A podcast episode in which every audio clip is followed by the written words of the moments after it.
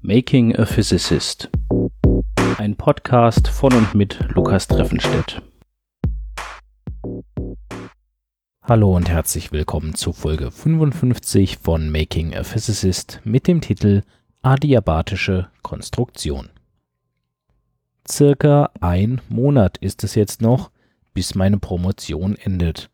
Das ist nicht mehr viel Zeit und der Plan war, dass ich jetzt schon fast fertig bin. Leider ist das nicht der Fall. Der Plan war ja eigentlich, die Kräfte in der Van Hofe-Funktion zu analysieren, das aufzuschreiben, dieses Paper zu veröffentlichen und dann die Dissertation fertig zu schreiben. Bei dieser Analyse, die eigentlich schon fertig war, sind jetzt aber nochmal ein paar Probleme aufgetaucht. Prinzipiell geht es in diesem Projekt ja darum, dass ich mir die Kräfte anschauen möchte, die die Zeitentwicklung der Van Hove-Funktion bestimmen. Diese Kräfte kann man prinzipiell in zwei Teile aufteilen, nämlich adiabatische Kräfte und superadiabatische Kräfte. Das habe ich an der einen oder anderen Stelle schon erwähnt und ausführlich darüber gesprochen. Wichtig ist jetzt gerade, die adiabatischen Kräfte sind diejenigen, die nur von der Dichte in unserem System abhängen, das heißt von der Verteilung der Teilchen, wo sich die Teilchen befinden. Die superadiabatischen Kräfte hängen zusätzlich von der Bewegung der Teilchen ab und die Bewegung ergibt dann den Strom in einem System. Man kann das ein bisschen vergleichen wie mit einem Auto. Die Gravitation, die auf das Auto wirkt, die hängt nur davon ab, dass sich das Auto auf der Erde befindet. Die Gravitation ist eine konstante Kraft, die eben nach unten wirkt, egal ob das Auto gerade geparkt ist oder durch die Gegend fährt. Die Gravitation wäre also eine adiabatische Kraft.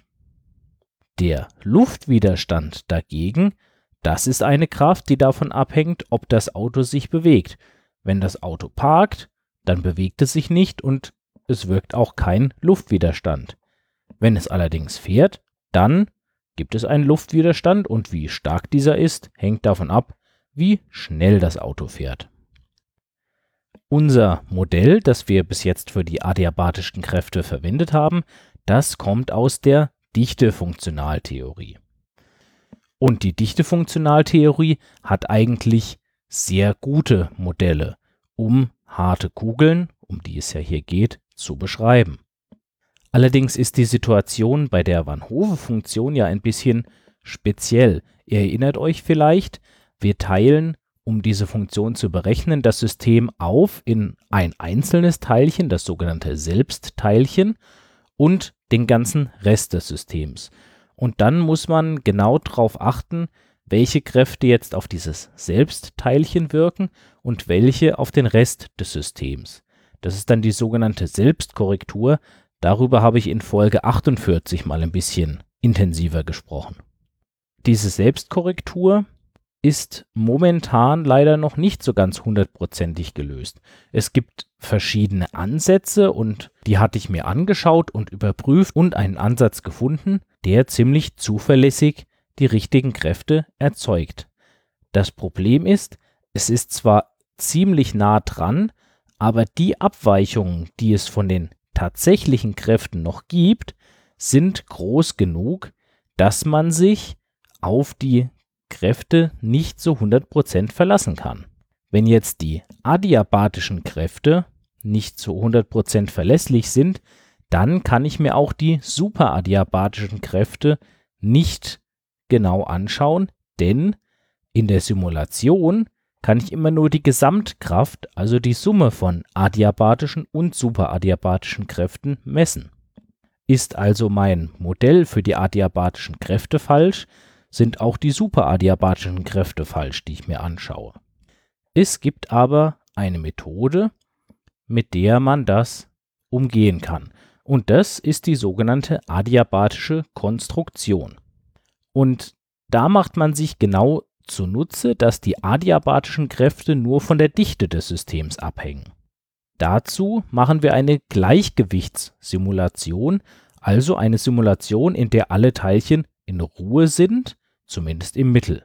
Dann sind die superadiabatischen Kräfte automatisch null und die Gesamtkraft ist eben nur noch die adiabatische.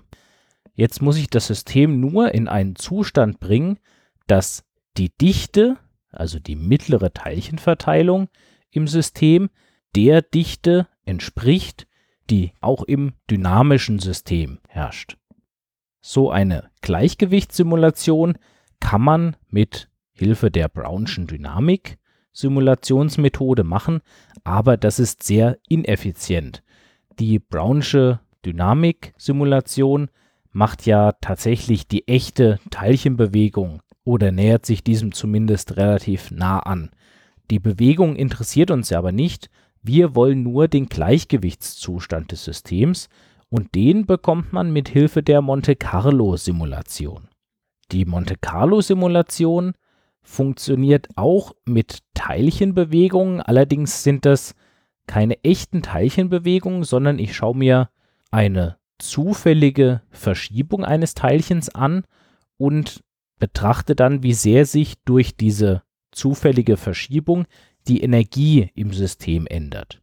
Wenn die Änderung der Energie negativ ist, das heißt, durch die Bewegung wird die Energie im System kleiner, dann mache ich diesen Schritt. Wenn aber die Energie dadurch größer wird, dann lehne ich diesen Schritt ab und zwar mit einer Wahrscheinlichkeit, die genau von der Energieänderung abhängt. Dadurch nähert sich die Monte Carlo Simulation Schritt für Schritt dem Zustand an, der eine minimale Energie hat. Und der Zustand der minimalen Energie ist genau der Gleichgewichtszustand. Diese Methode kenne ich schon ziemlich gut, denn damit habe ich schon in meiner Bachelor- und Masterarbeit intensiv gerechnet. Es ging also relativ schnell, nochmal ein Programm zu schreiben, was diese Simulationsmethode ausführt. Das hat tatsächlich nur ungefähr einen Tag gedauert. Und damit kann ich jetzt die adiabatische Konstruktion durchführen, kann die korrekten adiabatischen Kräfte bestimmen und damit die superadiabatischen Kräfte gleich mit.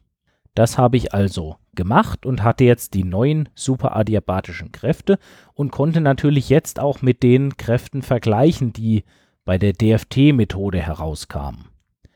Und die Abweichungen sind tatsächlich relevant. Es ist also gut, dass ich das nochmal anhand einer anderen Methode nachgerechnet habe, denn jetzt kann ich mich wirklich darauf verlassen, dass meine Analyse der superadiabatischen Kräfte korrekt ist und wir haben jetzt ein Modell, mit dem wir diese superadiabatischen Kräfte auch beschreiben können. Davon erzähle ich aber dann eher in der nächsten Folge, wenn ich hoffentlich auch alles fertig aufgeschrieben habe. Wir werden sehen, ich gebe mir Mühe und bis zur nächsten Folge. Macht's gut. Dieser Podcast steht unter einer Creative Commons Lizenz. Das Intro basiert auf dem Stück Robot Physics von Socialbot. Das Stück ist erschienen auf dem Album Family Jewels und steht ebenfalls unter einer Creative Commons Lizenz